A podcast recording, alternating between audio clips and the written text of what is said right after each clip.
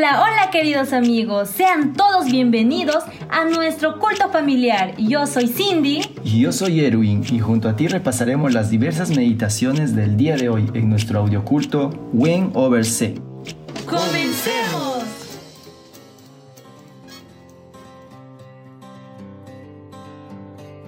Hola amigos, ¿cómo están? Gracias por acompañarnos en este nuestro primer programa, nuestro primer episodio de este el audioculto Win Over. Queremos invitarte a acompañarnos no solo esta vez, sino todas las mañanas que puedas para poder estudiar juntos la Biblia, poder aprender juntos y aquí estoy con Cindy para que me dé sus primeras impresiones. ¿Cómo estás, Cindy? Hola, Erwin. Yo estoy muy feliz porque estamos iniciando este nuevo proyecto que es estudiar la Biblia y poder compartirlo con todas las personas que nos están escuchando por este podcast. En este programa vamos a poder repasar un poco lo que es el reavivado por su palabra, la matutina de jóvenes y la elección de la escuela sabática. Este espacio será un culto familiar, eso es lo que queremos poder hacer, un poco ameno, un poco divertido ahí como jóvenes que somos por ahora. Este será un culto familiar online, así como cuando estábamos en casa y después de hacer nuestro culto personal teníamos un culto familiar donde llevamos los pensamientos que más nos habían motivado en ese día. Pues igual, de la misma manera nosotros traeremos los mejores pensamientos, las mejores enseñanzas que hayamos podido captar del estudio y vamos a compartirla con ustedes. Esperamos que sea de su agrado y poder estar juntos en, este, en esta meditación en estos días. Ahora vamos a empezar con el reavivados por su palabra.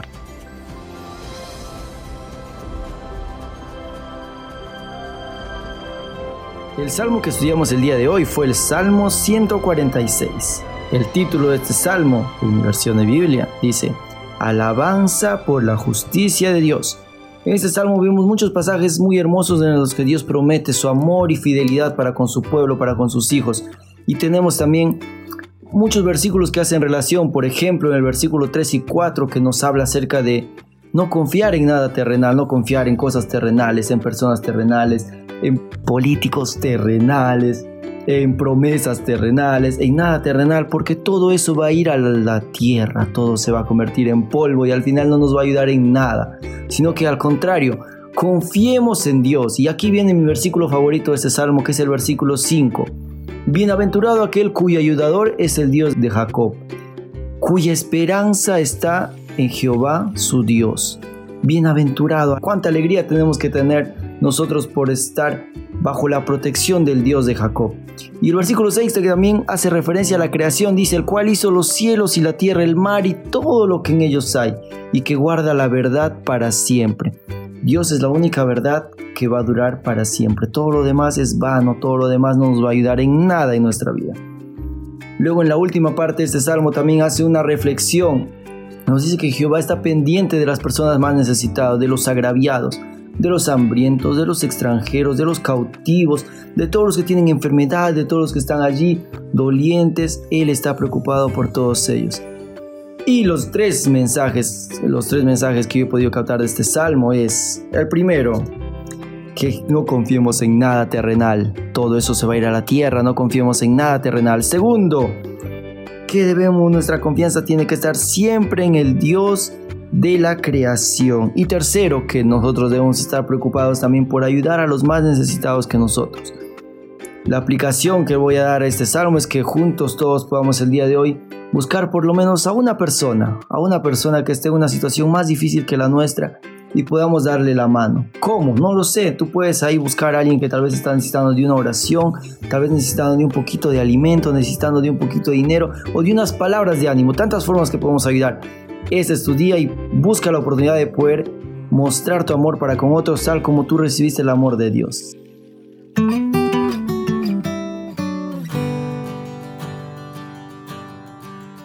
Bueno amigos, continuemos. Ahora nos toca la matutina, hoy día 27 de junio. Está titulada Martin Luther King Hijo.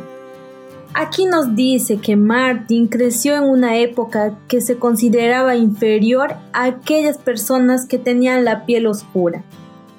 Aquí nos cuenta cuando Martin era un niño, él quería unos zapatos y su papá le llevó al pueblo a comprar esos zapatos. Y cuando estaban allí en el pueblo, él vio un zapato muy lindo y él dijo que quería ese zapato. Su papá le llevó a esa tienda, entraron y se sentaron. Pero vino el, el chico que atendía, la persona encargada, y les dijo que ellos no podían estar ahí porque en esa zona no estaba permitido atender a las personas de su raza, de color oscura. Y entonces el papá de Martin, el señor King, bueno, no, no le gustó esa forma como le habían tratado y así que él se levantó, agarró la mano de Martin y salieron de la tienda. Y entonces Martin no sabía qué estaba pasando, por qué su papá había hecho eso, si él quería esos zapatos.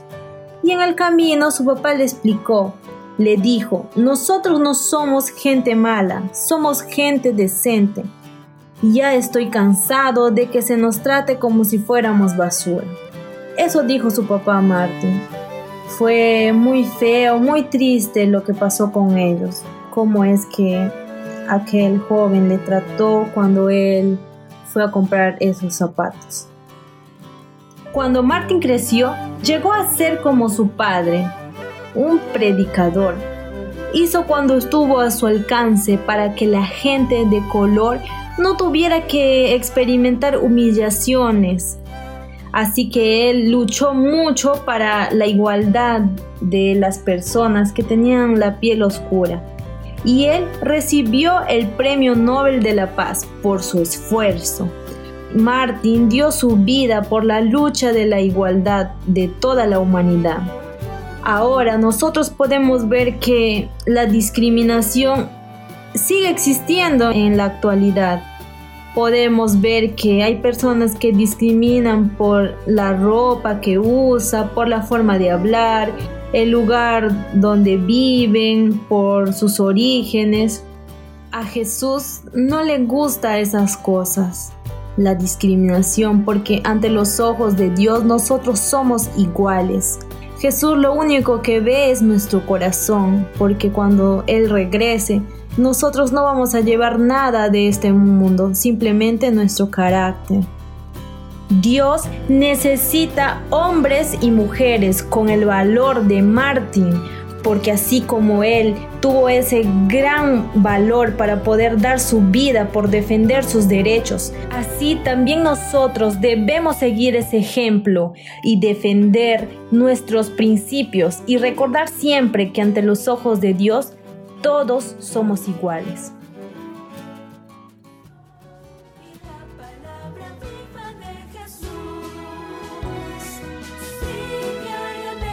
Hoy sábado 27 de junio estamos empezando una nueva lección, un nuevo trimestre. Aún está rico el olor de esta lección nuevita, pero ahora vamos a estudiarla juntos y vamos a aprender las enseñanzas que el pastor Mark Finley nos trae en este nuevo trimestre en la lección titulada Haciendo amigos para Dios, la alegría de participar en la misión.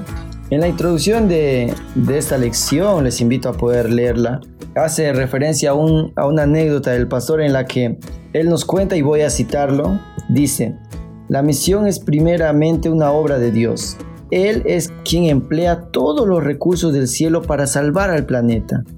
Nuestro trabajo solamente es cooperar alegremente en la obra de salvar a los perdidos. Él hace mención de que cuando él escuchó esta citación, él se quitó un gran peso de encima. Muchas veces nosotros nos ponemos la idea de que nosotros somos los encargados de salvar a las demás personas, pero no es así.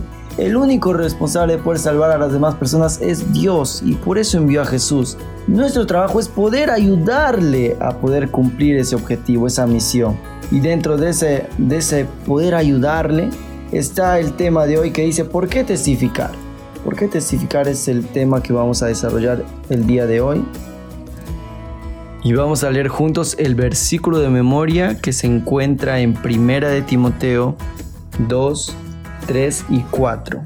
Porque esto es bueno y agradable delante de Dios nuestro Salvador, el cual quiere que todos los hombres sean salvos y vengan al conocimiento de la verdad. Ahora voy a compartir con ustedes los puntos que he podido rescatar del estudio de esta lección. El primero de ellos es que el mayor deseo de Dios es que todos seamos salvos. Y para tener esa oportunidad, Él hizo el más grande sacrificio. ¿Cuán grande sacrificio hizo Dios en poder enviar a Jesús a la tierra que pueda salvarnos? El segundo punto, cuando entendemos quién es Jesús y todo lo que hizo por conseguirnos la salvación, no podemos quedar callados y lo único que nos queda es poder testificar, contar lo que Él ha hecho en nuestra vida y lo que Él hizo para poder darnos la salvación gratuitamente. No podemos quedar callados. Y el tercer punto, sabemos que Jesús tiene el deseo de poder morar con todos nosotros por la eternidad allá en las alturas de los cielos junto a Él. Pero si nosotros compartimos ese anhelo de verdad, pues deberíamos declarar con mucha fuerza poder testificar de la salvación que Él nos regala y poder ver muchas más personas transformadas por ese amor. Que la testificación sea un estilo de vida que no sea intermitente, sino permanente en nuestra vida y que juntos podamos compartir ese amor a todas las personas que nos rodean.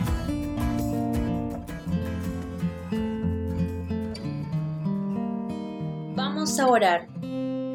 Padre nuestro que estás en los cielos, gracias Dios por tus cuidados y tu protección. Gracias porque quieres ser nuestra esperanza. Enséñanos a confiar en ti y solamente en ti. Enséñanos a luchar por nuestros principios y enséñanos a testificar siempre en favor tuyo. Gracias por enviar a Jesús y ofrecernos la salvación. En su nombre oramos. Amén.